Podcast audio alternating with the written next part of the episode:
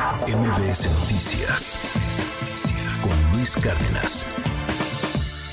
Oficiales en Estados Unidos detectaron en el puerto de entrada de Nogales 309.600 pastillas de fentanilo.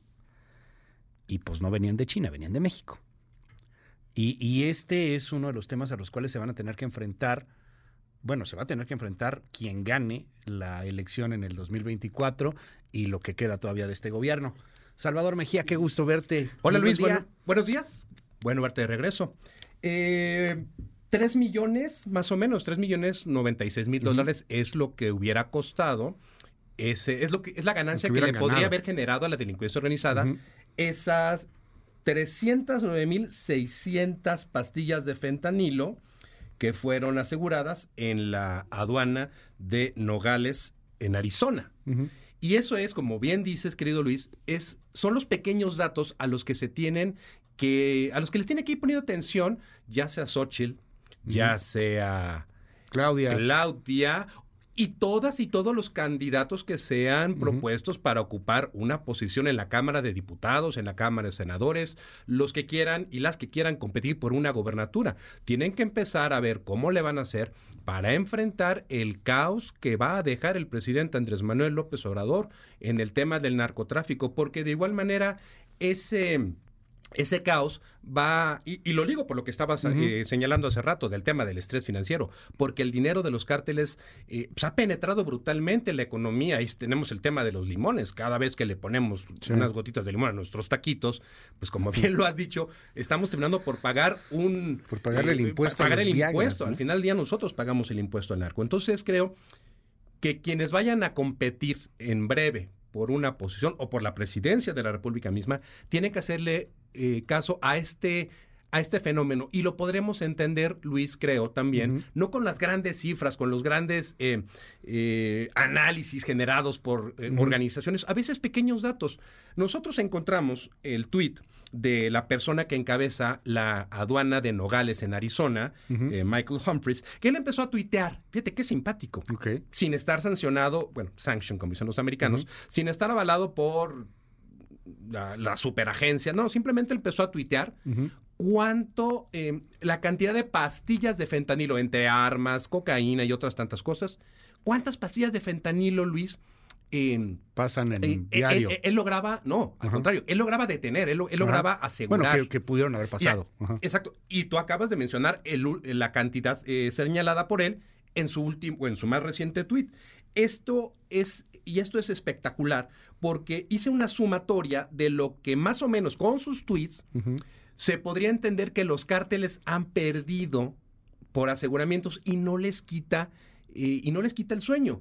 Más o menos, Luis, por acá tengo la, la cifra, hay una pérdida que calculé por 2.380 millones de pesos únicamente Wow. A, por lo que va de este año, es Ajá. decir, y déjalo hasta junio, Ajá. Eh, no, perdón, agosto, escribí, este, eh, lo escri escribí un artículo en el SEO. Ajá. 2.380 millones de pesos es lo que uno o varios carteles... O sea, unos 115 millones de dólares. Más menos. Es, es lo, lo que han perdido en este año.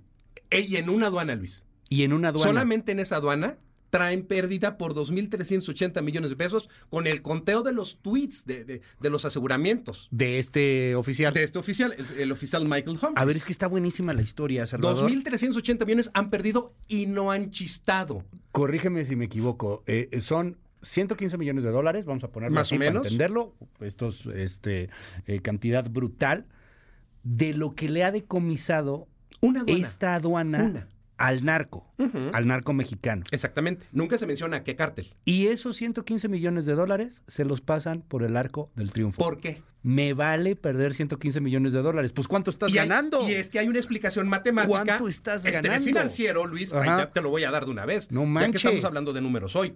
Fíjate, con 5 mil dólares puedes comprar en China eh, el, el, eh, el fentanilo.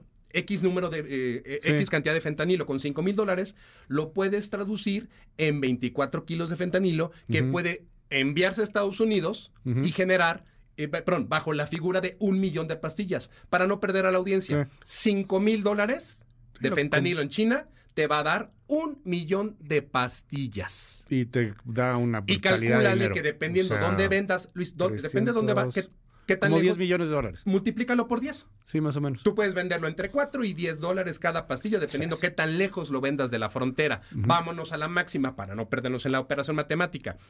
Un millón de pastillas por 10. Ujú. Un este...